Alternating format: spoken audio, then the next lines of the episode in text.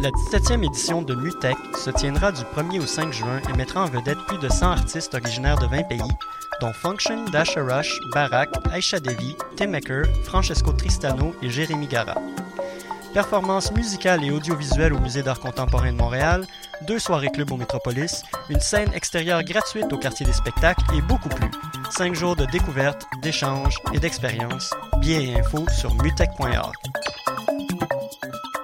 Pour prendre un verre entre amis, rien de mieux que le bar Grenade au coin de la rue Ontario-Est et Champlain. Le bar Grenade, une brasserie orientale tendance et branchée dans Ville-Marie. Avec nourriture d'inspiration asiatique, c'est l'endroit idéal pour vos 5 à 7 qui se terminent aux petites heures du matin. De plus, venez assister une fois par mois aux soirées luttes de choc.ca. Sans oublier de venir nous voir aux soirées Full Moon Party thaïlandaise lors des soirs de pleine lune. À quelques pas de la station Papineau, pour une ambiance explosive, le bar Grenade au 1603 rue Ontario-Est à Montréal. Vous écoutez Choc pour sortir des ondes.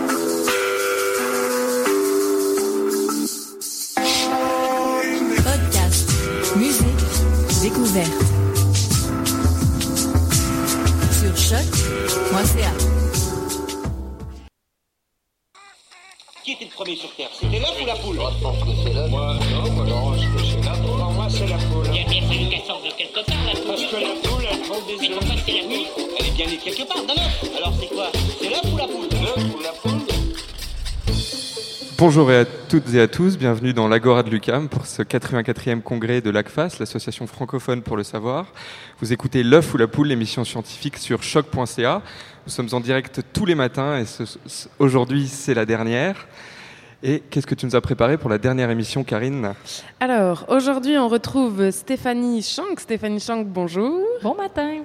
Alors, tu vas nous parler, c'est la chronique mathématique quand même, rappelons-le. Donc, tu nous parles de statistiques. Tu as trouvé des mathématiques dans le congrès. Donc, statistiques sous l'ère, euh, dans l'ère britannique de Margaret Thatcher.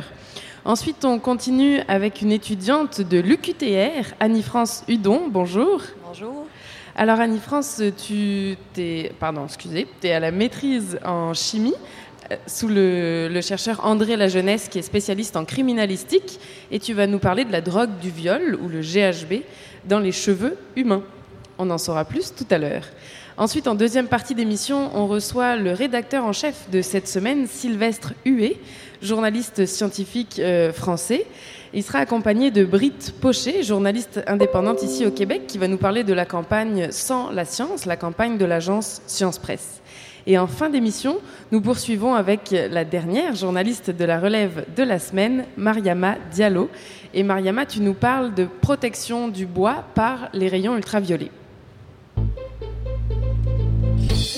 Et on commence tout de suite avec toi, Stéphanie, pour ta chronique sur Margaret Thatcher et les statistiques. Oui, donc aujourd'hui, je sors vraiment de ma zone de confort. Et là, je dis pas seulement ça parce qu'on est en onde si tôt le matin, mais aussi parce que je vous parle de politique. Donc, une chroniqueuse mathématique qui parle de politique. Ça semble un peu improbable, mais si je vous parle de statistiques, là, on voit un peu plus clairement pardon, le lien qu'elles peuvent avoir avec la politique. On n'a qu'à penser au recensement, par exemple. Et là, si on suit aux derniers, aux derniers événements, je risque de capter l'attention de nombreuses personnes en évoquant le recensement. En effet, dernièrement, on a constaté la forte popularité de ce sujet quand le site Internet de Statistique Canada a été paralysé pendant environ 45 minutes suite à une trop forte participation des Canadiens et des Canadiennes en cette première journée de recensement. Et là, j'irais jusqu'à pousser la blague hashtag geek. Petit Mais- coucou à Frédéric Bouchard. Euh, oui, un petit clin d'œil. Euh, blague à part, euh, le recensement, c'est un bon exemple qui illustre le lien entre les organismes de statistiques publiques et le gouvernement.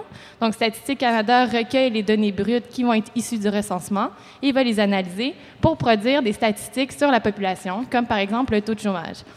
Ensuite, ces statistiques-là vont être utilisées par le gouvernement pour notamment élaborer ou réajuster certaines politiques publiques. Et pour en apprendre un peu plus à ce sujet, tu, es allé rencontrer un chercheur ici au congrès euh, de l'ACFAS, Oui, Quentin Valu, c'est ça? Oui, exactement. Euh, donc, Quentin Valu est doctorant en sciences politiques à l'UQAM au Centre interuniversitaire de recherche en sciences et technologies, le CIRST. Sa recherche porte sur justement la construction des conflits entre statistiques et politique. Et dans le cadre du congrès de l'ACFAS, euh, il a donné une présentation sur la crise de la statistique en Grande-Bretagne. Mais avant d'entrer euh, dans le vif du sujet, je vais vous parler un peu de ses, ses considérations générales sur les statistiques. Donc, selon lui, un des problèmes avec les statistiques publiques en général, c'est qu'elles s'adressent pas seulement à des experts. Donc, elles sont omniprésentes dans les régimes démocratiques, mais les méthodologies utilisées par les statisticiens et statisticiennes sont complexes et donc très rarement comprises par la population. C'est pourquoi c'est primordial de garantir l'indépendance entre les organismes de statistiques publiques et le gouvernement pour s'assurer de la crédibilité des chiffres. On ne voudrait pas que le gouvernement influence les données pour justifier certaines, certaines actions politiques. Alors très concrètement, la crise euh, des statistiques britanniques, c'est quoi? Donc, ça s'est déroulé durant l'ère de Margaret Thatcher, comme ça a été mentionné, qui a été au pouvoir de 1979 à 1990. Euh, cette période-là, euh, on le rappelle, ça a été marqué par des coupes dans les services publics et en particulier dans les organismes de statistiques publiques. Euh, il y a aussi eu l'élaboration d'une nouvelle doctrine qu'on appelle la doctrine Rayner, qui en quelque sorte assujettit les statistiques publiques aux intérêts et besoins du gouvernement. Donc, on s'en doute un peu, euh, la qualité de certains indicateurs comme le chômage et la pauvreté a considérablement diminué. C'était même publiquement reconnu que les statistiques officielles n'étaient pas fiables et très politisées. Donc là, je laisse Quentin nous expliquer un effet de ces politiques sur les statistiques. Le recensement en 1990 en Angleterre a manqué pratiquement un million et demi de personnes parce que les gens, enfin du moins c'est une des théories avancées, parce que les gens ont pensé que le recensement allait servir au calcul d'une nouvelle taxe qui avait été imposée récemment par le pouvoir conservateur. Et c'est une des raisons pour lesquelles ils auraient sans doute refusé de répondre au recensement. Le recensement. On en comprend que la confiance n'était pas au rendez-vous. Et comment s'est réglée la crise finalement? Euh, on s'imagine qu'une crise de cette ampleur, qui a duré des années 1980 jusqu'au début des années 2000, c'est pas chose facile à régler. Euh, la chute du gouvernement Thatcher en 90 et l'élection un peu plus tard, en 97, du Parti travailliste, un parti de gauche ou centre-gauche, a grandement aidé la situation. Mais même après ce changement de gouvernement-là, il a fallu attendre une dizaine d'années pour qu'on mette en place une nouvelle législation qui visait à refonder le système statistique britannique. Mais là, l'histoire finit assez bien. Je pense qu'Élise va être contente. Euh, on dit qu'aujourd'hui, le système statistique britannique est un des mieux protégés contre les interférences politiques. Ce que je trouve le plus impressionnant dans cette résolution de crise, c'est la mise en place d'une nouvelle instance suprême de la statistique qui permet en gros de rétablir les faits si des chiffres sont mal utilisés. Encore une fois, on va écouter Quentin Valu à ce sujet. Ils ont créé une haute autorité de la statistique et son titulaire est totalement en droit, par exemple, de s'auto-saisir pour dire, voilà, bah, pendant ce débat à la Chambre, tel parlementaire a utilisé les chiffres que mes services produisent et il les a mal utilisés. Il a dit ça, il a, bah, soit il n'a pas compris, soit euh, il déforme ce que les chiffres sont censés dire. Ça, c'est unique. Donc, ça lance toute une réflexion sur le rôle des statisticiens et statisticiennes par rapport à l'utilisation de leurs données. Puis ça peut également nous amener à penser aux mathématiques comme un outil nous permettant d'améliorer notre pensée critique, des mathématiques citoyennes en quelque sorte. Euh, on, dit que comprendre les concepts de base en probabilité et statistique, ça peut nous amener à être plus critiques envers les données auxquelles on est confronté au quotidien. Et pour les intéressés, je vous conseille vivement la lecture du chapitre dédié aux mathématiques dans le petit guide d'autodéfense intellectuelle de Normand Baillargeon. Et là, aujourd'hui, je ne conclue pas ma chronique avec une énigme, mais plutôt avec une citation d'un mathématicien qui s'appelle Cantor. Il dit que l'essence des mathématiques, c'est la liberté. Merci Stéphanie pour cette chronique. On te retrouvera dans quelques semaines avec ta complice Nadia pour une prochaine chronique mathématique. Merci beaucoup. On continue avec euh, Annie France. Alors, bon matin, comme on l'a dit. Annie France, tu es étudiante, tu nous viens de Trois-Rivières. Tu es étudiante à la maîtrise. Est-ce qu'on t'entend bien? Vas-y, redis oui, voir. Ah non, j'ai l'impression qu'il y a un petit problème de micro. Luc, Tristan, Nadia, qui peut nous régler le problème Vas-y, dis oui. Ah voilà. Donc, euh, donc c'est ça. Tu travailles dans le laboratoire d'André La Jeunesse. D'ailleurs, on a déjà parlé de ton chercheur parce qu'on avait traité de la cartographie des eaux usées dans les villes et savoir la détection des drogues dans ces eaux usées. Et euh, donc c'est ça, ton chercheur est spécialiste, euh, j'allais dire en drogue, je ne sais pas si on peut le, résumer comme ça. En étude des drogues. Dans l'étude des drogues, déjà c'est un peu mieux. Et donc toi par contre, tu étudies le GHB, donc qu'on appelle aussi la drogue du viol. Et donc d'ordinaire, ce GHB, ça va être ma première question, on le détecte dans le sang ou dans les urines, mais alors toi tu t'intéresses à la détection dans les cheveux, pourquoi? Mais en fait, il y a une problématique avec euh, les matrices conventionnelles comme l'urine ou le sang. Sa fenêtre de détection est très courte dans ces matrices-là. Donc, en dedans de 10 à 12 heures, il n'y a plus de traces de GHB exogène dans l'urine. Puis dans le sang, c'est en dedans de 6 heures que ça disparaît. Donc, s'il y a une victime qui a été droguée avec la drogue du viol, euh, elle va se rapporter probablement après 12 heures. Donc, il n'y aura plus de traces dans ces, dans ces matrices conventionnelles-là. Donc, le GHB, le GHB dans les cheveux, lui, en fait, il va c'est incorporé au niveau du bulbe. Puis une fois dans le cheveu, il va, se, il va être piégé dans le cheveu. Donc, on va pouvoir le détecter sur une plus longue période de temps. Sur combien de temps à peu près? Euh, ben, tant que la personne va avoir les cheveux. On va, on va pouvoir euh, prélever ses cheveux puis analyser. OK. Ok, alors tu as parlé de GHB exogène. Ça veut Oui. dire qu'il y a du. Tu Oui. peux peut-être déjà définir un peu ce que ça veut dire, et puis ça veut dire qu'il y a du GHB endogène. Oui, exactement. Le cerveau, en fait, euh, chez tous les humains, euh, produit du GHB. Donc ça, c'est le GHB endogène. Oui, c'est ça. C'est celui qu'on produit nous. Oui, c'est ça, exactement. Donc, il faut être capable de discriminer aussi entre le GHB endogène et le GHB exogène. Oui, c'est ça. C'est-à-dire que de façon, j'allais dire basale, on a tous là d'ailleurs un peu de GHB en nous. Oui, exactement. Mais évidemment, s'il y a eu une ingestion dans une boisson lors d'une soirée ou peu importe, là, le taux va euh, vraiment augmenter. Euh, mais c'est ça qui est difficile parce qu'il y a déjà des méthodes qui existent qui analysent le GHB seulement dans les cheveux. OK. Euh, sauf que entre une, pour une même personne, à travers le temps, son niveau de GHB peut varier. Donc, s'il y a une augmentation à un certain moment, ça peut être difficile de déterminer à 100% si c'est vraiment dû à une consommation exogène ou si, son- ou si c'est son corps à ce moment-là qui en a produit un peu plus. Mais est-ce qu'on sait à quoi c'est dû, ces variations euh, au sein de l'individu? Je pourrais pas vous dire, non. Je, Non, je sais pas. pas. OK.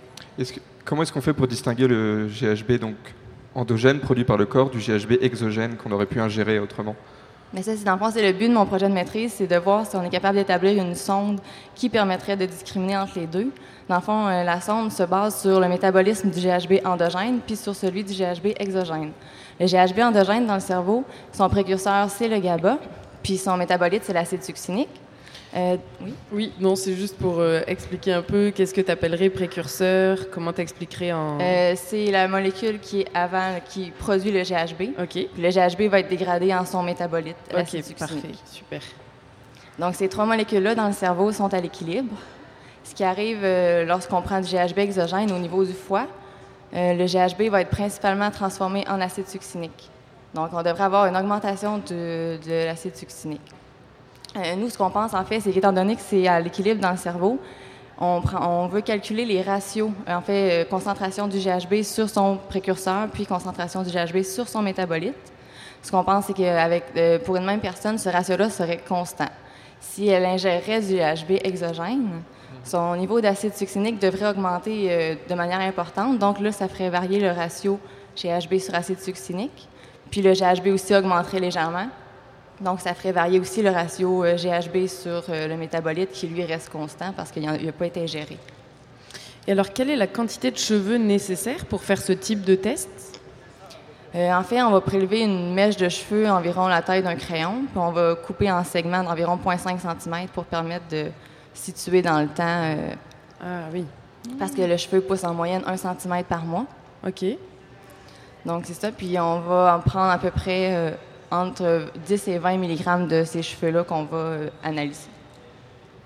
Alors jusqu'à maintenant, vous avez fait des essais sur des personnes. Combien de personnes vous avez réussi à tester? On n'a pas encore testé euh, de vrais échantillons de cheveux parce Uh-huh. que notre méthode n'est pas validée encore. On n'a pas encore réussi à obtenir une méthode pour euh, mesurer les concentrations des trois molécules dans les cheveux. On travaille là-dessus. Une fois que la méthode va être développée, là, on va euh, prendre des vrais échantillons qu'on va analyser, qu'on va pouvoir. Alors, est-ce qu'on peut revenir un peu sur cette méthode? On a vu dans votre résumé, c'est un grand mot savant, euh, la spectrométrie euh, de masse. Oui. Alors, en d'autres termes, de quoi s'agit-il? Mais, Ouais, c'est un peu Ça demanderait une émission en soi. c'est ça. ça- Euh, ben ça, en fait, ça, mesure, euh, ça détecte les molécules selon leur masse. OK. Donc, nos molécules ont des masses. On leur donne une certaine énergie, ils vont se fragmenter en fragments. Donc, on regarde des euh, transitions. En fait, c'est la masse de départ sur une, avec un- une fragmentation euh, qu'il va obtenir, en fond. Puis, c'est spécifique pour euh, chaque molécule. Donc, ça permet de, de bien vérifier qu'on a la molécule en question qu'on cherche à doser. Ça te sert à, à identifier finalement quelle molécule tu as dans ton Oui, échantillon ça. en fonction de la masse. Oui, Ah, exact. c'est super. C'est comme nous les humains, là, en fonction de notre poids, on sait un peu qui peut être qui. Et euh, est-ce que, euh, attendez, ma question, oui, est-ce que du coup tu penses euh, qu'il va y avoir des différences entre les hommes et les femmes? Je pourrais pas vous dire. Je pense, j'ai pas analysé encore d'échantillons. Puis j'ai pas lu, j'ai pas vu non plus qu'il y avait des différences de production de, de GHB pour un, un homme ou une femme. Donc il y avait pas vraiment de différence. Donc je, je peux pas vous dire là-dessus. Je vais en savoir plus une fois avoir fait les tests Ouais, c'est euh, ça, sur c'est des sûr. vrais échantillons. Et alors, le, le but final, ça serait vraiment d'utiliser cette technique par, euh, pour la détection du GHB dans des enquêtes judiciaires par la police scientifique Oui, exactement. On aimerait ça que cette méthode soit validée. Mhm. Si on réussit à valider puis à prouver qu'elle est fiable, donc oui, ça pourrait être accepté en cours euh, comme complément de preuve euh, dans les cas de viol sous l'effet du GHB. Donc là, pour recruter des... Oh, le petit Basile a une question. On t'écoute. Donc oui, pour recruter des, des personnes pour euh, faire ton enquête, euh, comment tu vas recruter ces gens-là? Est-ce que ben, j'imagine il y a tout un comité d'éthique. Tu peux pas recruter comme Euh, ça. Oui, et ça, on est encore à travailler là-dessus. Pour avoir des cas positifs, euh, ça risque d'être un peu compliqué. On peut pas faire prendre euh, du GHB à quelqu'un volontairement. C'est pas très éthique. Donc, on pensait peut-être aller s'informer dans un centre de désintoxication s'il y en a qui sont euh, accros au GHB. Si on Ok. pourrait avoir un échantillon de cheveux, mais ça, ça reste à voir. euh, Sinon, dans plus certains tard. procès, est-ce qu'on peut penser que vous auriez le droit de, si c'est prouvé déjà que la personne a, a ingéré du GHB, est-ce que vous pouvez prendre les cheveux de cette personne-là des mois après ou? Oui, on pourrait aussi euh, faire ça. Ok. Et alors toi, d'où t'es venue cette idée euh, d'étudier euh, la drogue du viol? Mais en fait, l'idée n'est pas venue de moi. En fait, c'est André La Jeunesse qui avait déjà commencé le projet. Ok. Puis euh, il m'en a parlé pour, parce que je me cherchais un sujet de maîtrise. Puis ça m'a bien intéressée parce que je trouve ça euh, pertinent. Il y a encore des cas de viol sous l'effet du GHB, donc je trouve ça pertinent qu'on arrive à déterminer si la personne a bien été droguée, en fait. Alors, la prochaine étape maintenant pour euh, finaliser ce projet, c'est recruter des personnes et ensuite euh, les tester. Euh, ben, c'est sûr que là, pour l'instant, on a une centaine d'échantillons de cheveux de personnes qui ne consomment pas de GHB. Uh-huh. En fait, on veut voir euh, si c'est vrai que les ratios restent constants à travers le temps pour une même personne. Si c'est vrai, là, on va pouvoir après ça vérifier si, lorsqu'il y a une prise de GHB exogène, si c'est vrai que les ratios vont changer. Donc, euh, mais avant, il faut finir de valider notre méthode, qui c'est pas encore mise au point. Bon, mais je pense qu'on a une bien. dernière euh, question Oui. pour, euh, pour finir cette entrevue. Alors, d'après toi, Annie-France, est-ce que c'est l'œuf ou la poule? La poule. Ben, merci beaucoup en tout cas d'être venu avec Merci nous ce vous. matin. Bon courage pour ta maîtrise, bonne chance pour euh, valider cette méthode et on n'a aucun doute que ça sera largement utile. Donc on le rappelle de pouvoir détecter le GHB dans les cheveux parce que jusqu'à maintenant dans le sang et dans les urines, c'était, tu l'as dit, des fenêtres de détection assez courtes. Mhm. Oui. On parle de 6 heures ou 12 heures pour être capable de détecter cette drogue-là, tandis que là on parle de quelques mois. Exactement. Donc euh, super. Merci beaucoup. On fait une pause en musique, je pense. On écoute euh, Petit Regret. Si ça, si ça commence.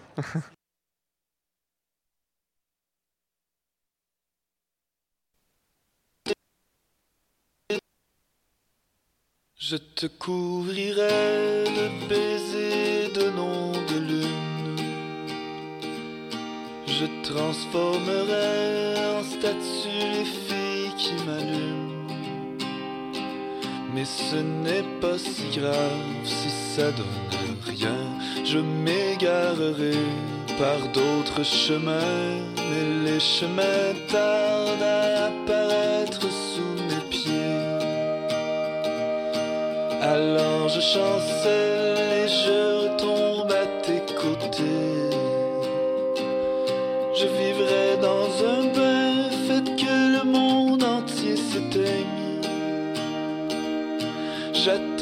toujours que notre ville tâche d'éteigne. Ce petit regret que l'on traîne, attaché à nous par une chaîne.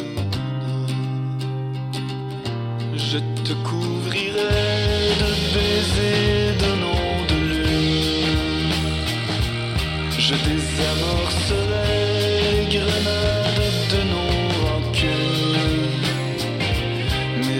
n'ai plus le cran, je n'ai plus le cœur.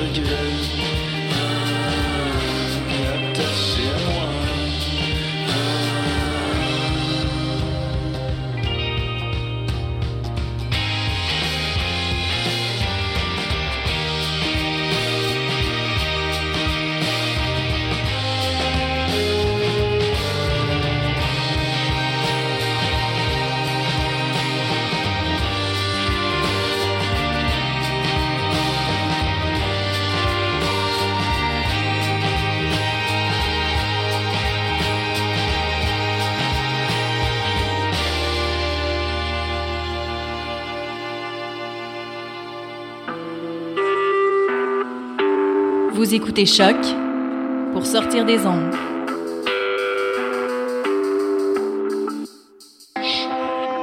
Podcast, musique, découverte. Sur choc.ca. C'était Petit Regret de Félix Diotte dans l'Agora de Lucam. On est de retour en direct pour, choc. pour euh, l'œuf ou la poule pardon, sur choc.ca et on continue tout de suite avec notre deuxième entrevue. On la, reçoit la poule ou l'œuf, ça marche aussi. hein. la poule ou l'œuf. Très bien. De toute façon, c'est les invités qui choisissent en fin d'entrevue. On va leur poser la question. Euh, donc, nous recevons euh, deux personnes aujourd'hui. Sylvestre Huet, d'abord. Bonjour Sylvestre. Bonjour. Alors, vous êtes journaliste scientifique depuis euh, 1983, j'ai noté, et vous êtes spécialisé en sciences depuis 1986. C'est l'année de ma naissance. C'est un signe. Et vous, êtes, euh, vous avez collaboré évidemment à de nombreux journaux. Je ne vais pas avoir euh, la- le temps de les citer tous aujourd'hui, mais euh, très rapidement, on peut dire euh, Science et Avenir, Science et Vie. Il y a un blog euh, Science au carré sur le site internet de Libération pendant des années, que vous avez arrêté récemment pour migrer sur euh, le site du monde.fr. Et vous êtes ici euh, en tant que rédacteur en chef invité pour le congrès de l'ACFAS. Nous recevons également Britt Pochet. Bonjour Britt. Bonjour. Alors Britt, tu es communicatrice scientifique et tu es surtout coordinatrice de la campagne Sans la science et la campagne Le détecteur de rumeurs pour l'agence Science Presse. On va en parler aujourd'hui. Oui, exactement. Mais je vais commencer tout de suite par une première question pour notre invité Sylvestre Huet. Comment avez-vous vécu votre semaine de rédacteur en chef invité de l'ACFAS? Très bien. Euh, J'ai été très heureux de- d'aider de, mon expérience que vous avez soulignée euh, ancienne, euh, quatre étudiantes en, journalisme euh, scientifique et qui ont travaillé très dur pour produire chaque jour un article sur une communication dans un des et c'était un grand plaisir de travailler avec elles. Alors, on va parler justement aujourd'hui du journalisme scientifique. On voudrait euh, souligner son importance et les difficultés que peut avoir le métier ou même les bons côtés aussi.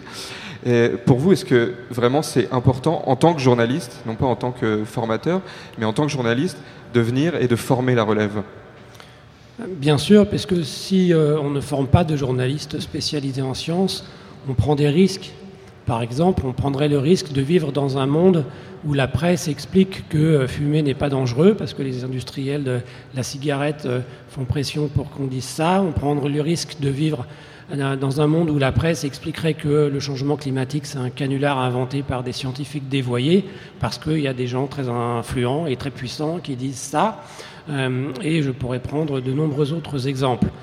Pour que nos démocraties vivent, en intégrant euh, la composante scientifique et technique de nos sociétés, les citoyens ont besoin d'une information de qualité euh, sur euh, les connaissances, sur les relations qu'il y a entre les technologies et les problèmes de société. Euh, et c'est évidemment l'un des terrains d'action privilégiés des journalistes scientifiques, même si ne sont pas les seuls à s'exprimer sur ces sujets, mais ils apportent des compétences spécifiques euh, qu'ils sont les seuls à avoir dans le domaine de la presse. Alors justement, euh, on, va, parler un petit peu des controverses, parce que vous êtes venu ici aussi donner une, euh, une conférence sur les controverses scientifiques. Euh, alors, dans l'actualité, on va peut-être pas en parler aujourd'hui, mais dans l'actualité, il y a une grosse controverse actuellement sur un adolescent québécois qui aurait découvert, en observant les constellations des nouvelles cités mayas, bon, j'allais vous demander ce que vous inspirez cette controverse, mais finalement, on va, peut-être passer là-dessus. Mais pour les controverses en général, est-ce que vous pensez que c'est la place du, journaliste scientifique que de prendre position et de dénoncer ces controverses? On va en parler de ça après avec Britt. Ou est-ce que vous pensez que c'est à la place des chercheurs de monter au créneau quand ils voient... Est-ce que par exemple, dans cette controverse-là, euh, les, archéologues sont, sont impliqués. Est-ce que vous pensez que les archéologues auraient dû euh, monter au créneau et venir, eux, défendre euh, leur science? Là, franchement, on n'a pas affaire à une controverse scientifique. Euh, D'un côté, on a un gamin, de, de l'autre côté, on a des scientifiques. Qui est pris un peu d'ailleurs dans... euh, Le plus important dans cette affaire, c'est de voir que euh, toutes ces controverses publiques peuvent fonctionner comme des pièges pour l'information et la qualité de l'information du public, notamment en raison du fonctionnement des journaux et des rédactions en chef. En général, les rédactions en chef ne sont pas très friandes de science. La place accordée à la science dans les journaux est assez faible euh, et la plupart des dirigeants de journaux sont assez ignorants de la science, de ses résultats, de ses méthodes. Et lorsqu'il surgit une controverse, donc des acteurs qui s'opposent sur un même sujet, alors les rédacteurs en chef sautent de joie. Enfin, on va pouvoir scénariser, enfin, on va pouvoir faire des gros titres, enfin, on va pouvoir mettre en scène des oppositions selon le euh, rythme et euh, la solution qu'ils prennent en général pour traiter des oppositions dans d'autres domaines et qui est trois minutes pour l'un, trois minutes pour l'autre. Et c'est là que les journalistes scientifiques doivent savoir distinguer deux types de controverses. La première, c'est la controverse scientifique chimiquement pure. Par exemple, pendant 30 ans, les astrophysiciens, les cosmologistes s'affrontent sur la valeur de la constante de Hubble et il n'y a aucun moyen pour eux de savoir si l'une ou l'autre des écoles a plus raison. Et là, les journalistes scientifiques peuvent raconter cette histoire en mettant euh, d'une manière équitable, en traitant de manière symétrique euh, les deux écoles de pensée, en expliquant pourquoi les scientifiques n'arrivent pas à conclure cette controverse. Et puis, il y a toutes les controverses qui sont en réalité socio-techniques et sociétales avec une composante scientifique. Par exemple, est-ce qu'il faut ou pas utiliser les plantes génétiquement modifiées? Est-ce qu'il faut pas ou pas utiliser les herbicides? Euh, Est-ce que les technologies du nucléaire sont dangereuses ou pas? Est-ce que quelles sont les conséquences sanitaires des accidents euh, liés à une explosion d'une usine chimique? Toutes ces questions-là, euh, évidemment, comportent une dose de controverse scientifique. Il peut y avoir des idées et des résultats différents suivant des chercheurs, mais il y a aussi des acteurs de ces controverses publiques qui ne sont pas des scientifiques ou qui sont des scientifiques qui agissent mus par des motivations qui ne sont pas la recherche de la vérité, mais la volonté de persuader la société qu'il faut plutôt faire ceci ou plutôt faire cela. Et c'est là que les journalistes scientifiques ont un rôle spécifique à jouer, euh, qui est de démêler ce qui est de la science là-dedans et ce qui est de la volonté politique, de l'opinion, de la posture, euh, du programme politique, de manière à aider la population, les citoyens, à aussi faire ce discernement. Et l'un des problèmes les plus difficiles, c'est quand parmi les acteurs de ces controverses publiques, il y a des scientifiques qui dérapent par rapport à la méthode de la science, par rapport aux résultats connus, et qui se targuent du fait qu'ils sont des scientifiques professionnels pour affirmer des choses qui sont en contradiction avec les résultats obtenus par la grande majorité de leurs collègues. Et c'est là que les journalistes scientifiques ont le plus de difficultés avec les rédactions en chef pour obtenir un traitement correct euh, de ces controverses. J'ai été confronté, notamment dans ma carrière, plusieurs fois à ce genre de difficultés, notamment à l'occasion euh, des controverses lancées par les climato-sceptiques ou euh, dans l'affaire de euh, cette affaire dite Serralini, du nom d'un professeur de biochimie en France, euh, qui avait monté une expérience très mal euh, fichue pour démontrer, disait-il, que l'ingestion d'un herbicide ou de plantes génétiquement modifiées avait des conséquences dramatiques sur la santé de ces rats de laboratoire. excusez, cette controverse-là, d'ailleurs, l'orchestration même de la publication scientifique, je crois, avait déjà attiré l'attention. C'était quand même un peu spécial. C'est-à-dire que le jour de sa publication, je crois qu'il avait convié autant de journalistes que de scientifiques presque. C'était pire que ça. Euh, avant même la publication, il avait transmis euh, son article à quelques, ah.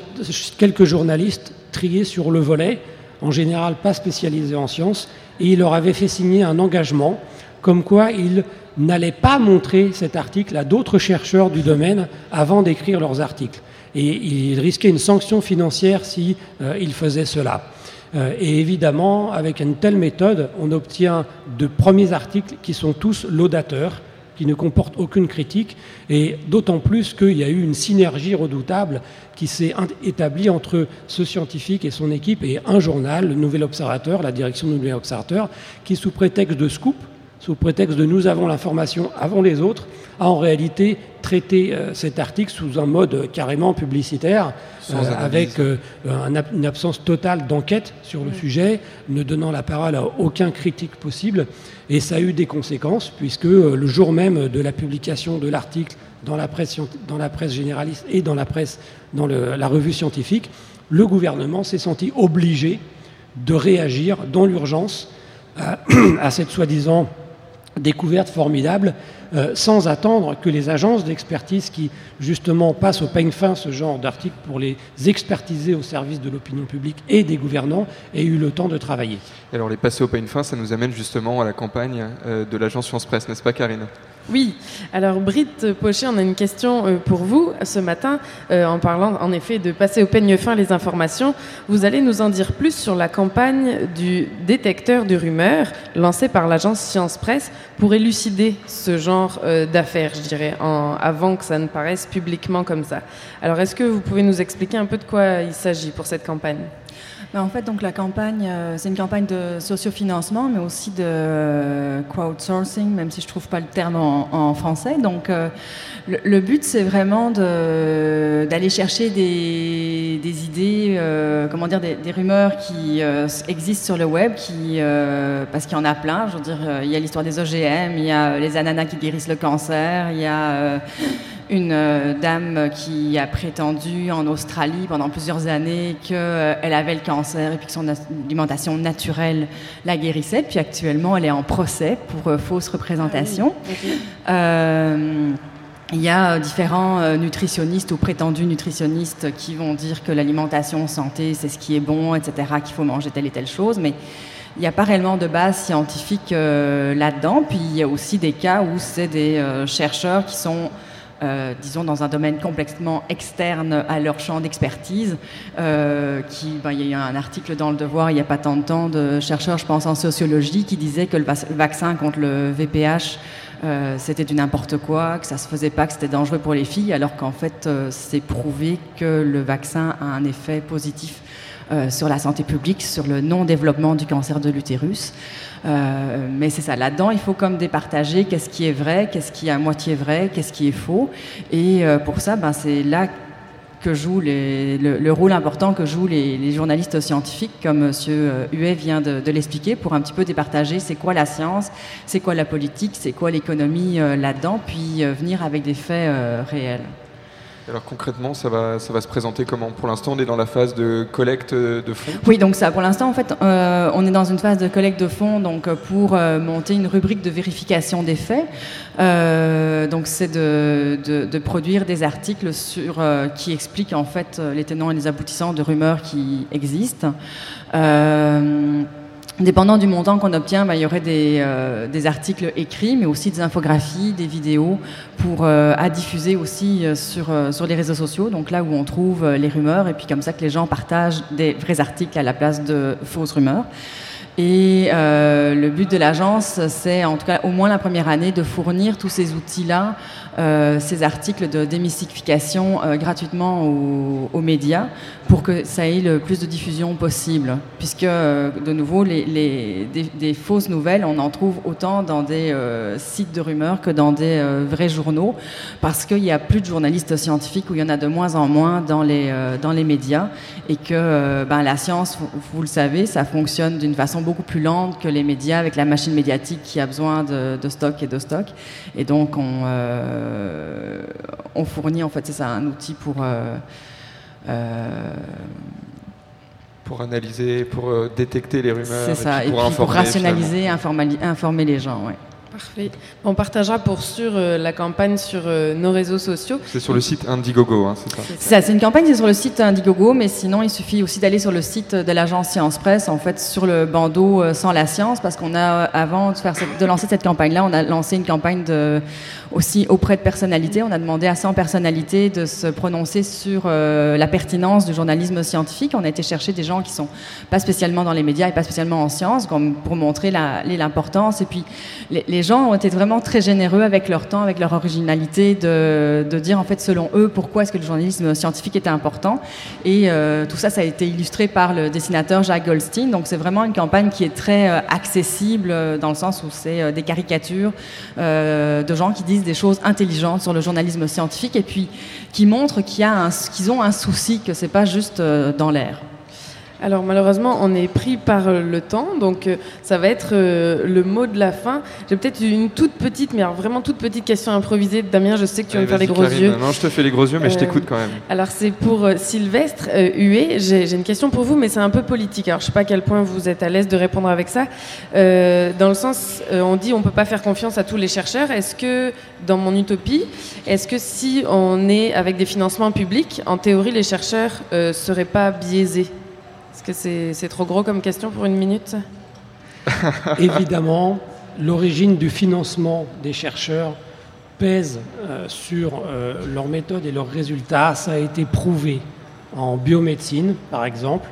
Il a été prouvé que, en fonction d'un financement public ou académique de recherche, on obtient statistiquement plus de résultats positifs pour les médicaments quand c'est financé par les industries pharmaceutiques que quand c'est financé par un mode académique. Donc c'est très clair. Mais euh, quand il y a de l'idéologie, quand il y a de la posture politique, quand la conviction, eh bien un chercheur isolé, là on n'est pas dans la statistique, peut avoir une expression publique, des discours euh, qui ne sont pas déterminés par son mode de financement, mais euh, par ses opinions. Parfait, merci beaucoup pour cette conclusion.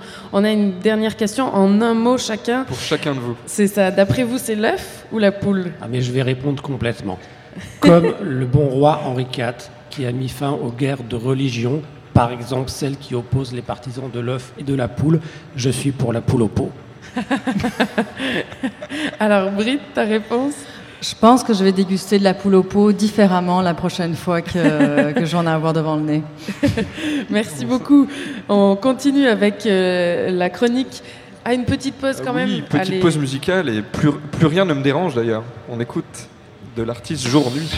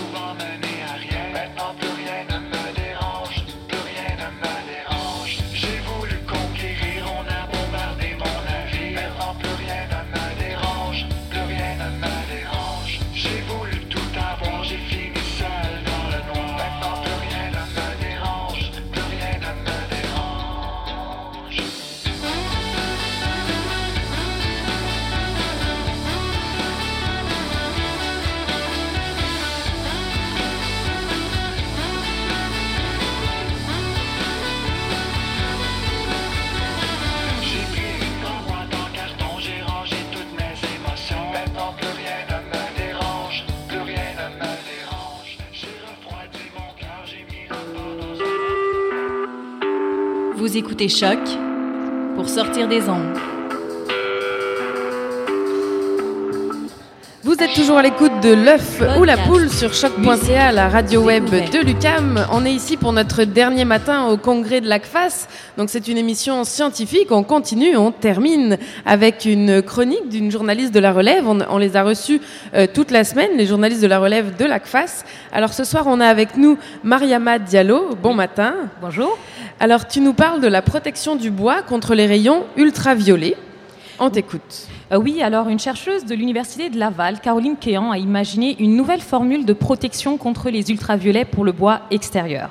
Elle emprisonne des molécules appelées absorbeurs d'UV euh, dans des microsphères de polymères. Le processus augmenterait la durée de vie des finitions transparentes. Voici ses explications. En fait, c'est un peu comme dans les médicaments. Vous prenez un médicament euh, qui est comme on encapsule le principe actif pour le protéger. Par exemple, si vous l'avalez, il va falloir qu'il soit protégé au niveau des, acides et du pH de l'estomac. Ben là, c'est pareil, c'est juste qu'on va le protéger de la lumière le plus longtemps possible, jusqu'à ce qu'il se dégrade de manière naturelle. Puis, les, ils vont sortir de la capsule, qui sont encapsulés, donc ils vont sortir par des pores. Puis, euh, ils vont être comme libérés dans le revêtement, et là, ça va faire que, comme on a un principe de libération qui est euh, spontané, le revêtement va être plus durable, puisqu'on va avoir une espèce de réservoir d'UV. Alors cette technologie inspirée de l'industrie pharmaceutique pourrait conserver l'apparence du bois pendant au moins 5 ans. Ça représente deux ans de plus que euh, les produits qu'on trouve sur le marché actuellement. Alors, mais pourquoi une protection ultraviolette Ces rayons lumineux sont-ils si néfastes pour les revêtements en bois? Oui, les ultraviolets entraînent la détérioration du bois extérieur. Ils provoquent des cloques, des fissures, un jaunissement, une perte d'éclat. Pour les finitions opaques, c'est moins problématique parce qu'elles réfléchissent la lumière. Le bois est donc protégé des ultraviolets. Mais pour les finitions pâles ou transparentes, c'est plus problématique car elles n'ont pas cet avantage-là. Le revêtement en bois se dégrade donc plus facilement avec ce type de finition. Alors c'est pour ça que les revêtements en bois ont une finition opaque finalement Oui, tout à fait. Mais il ne faut pas oublier que les finitions pâles et transparentes sont de plus en plus populaires. C'est la chercheuse qui me l'a confirmé. Les gens aiment voir le grain du bois. C'est donc un marché prometteur pour le produit de Caroline Kéan. Mais les finitions pâles du secteur n'ont-elles pas déjà des protections contre les ultraviolets? En fait, toutes les finitions pour le bois extérieur contiennent une protection ultraviolet. Mais les absorbeurs d'UV utilisés sont eux-mêmes sensibles à la lumière, d'où leur manque d'efficacité. La capsule de Caroline Kéan protège en fait les molécules jusqu'à leur, jusqu'à leur libération. C'est donc un moyen d'optimiser l'absorption des ultraviolets. Ça conserve aussi les absorbeurs beaucoup plus longtemps. Alors comment a-t-elle mis au point cette protection ultraviolet alors Caroline Kéan encapsule les absorbeurs dans des microsphères de polymère. Elle déshydrate les capsules et incorpore la poudre obtenue dans une résine de finition. Le tout, est, appliqué sur des planches de bois testées en chambre de vieillissement accéléré.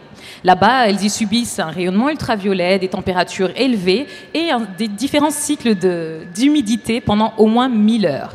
Des observations microscopiques et une analyse de la couleur appelée suivi colorimétrique détermine ensuite l'efficacité des produits. Donc euh, plusieurs formulations sont utilisées et testées pour identifier là où les combinaisons les plus performantes. Est-ce que le produit est déjà disponible sur le marché?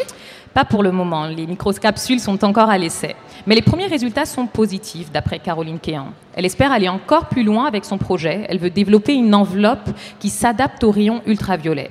Plus l'intensité des UV sera élevée et plus les absorbeurs seront relâchés, et vice-versa. Donc ça représenterait une amélioration conséquente pour la protection anti-UV des revêtements extérieurs en bois. Et donc si le produit arrive à se développer, euh, à quoi on devrait s'attendre en termes, en termes de prix? Euh, c'est encore prématuré, mais c'est vrai qu'il va falloir s'attendre à une petite, euh, une légère augmentation du prix pour les finitions contenant les capsules anti-UV. C'est une étape de plus dans la chaîne de production, donc ça coûte forcément plus cher.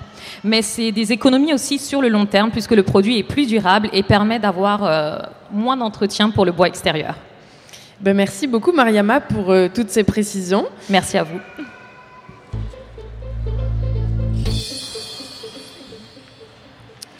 Alors mercredi soir, une bonne partie de l'équipe de l'œuf ou la poule s'était donné rendez-vous au pavillon Sherbrooke du complexe des sciences. Alors on était là pour deux raisons. Tout d'abord, tenter d'épancher notre soif pour la science et d'autre part, afin d'encourager notre animatrice Karine Monarelia qui présentait son projet de thèse dans le cadre du concours Ma thèse en 180 secondes. On en a profité pour discuter avec les personnes présentes et avec Nadia Lafrenière, nous vous présentons aujourd'hui leurs réponses à la question que nous leur avons posée la question était assez simple. Euh, qu'est-ce que vous avez appris scientifiquement durant cette soirée J'ai appris euh, comment est-ce que euh, des, pâles étaient optimisés par la méthode Darwin grâce à la sélection génétique.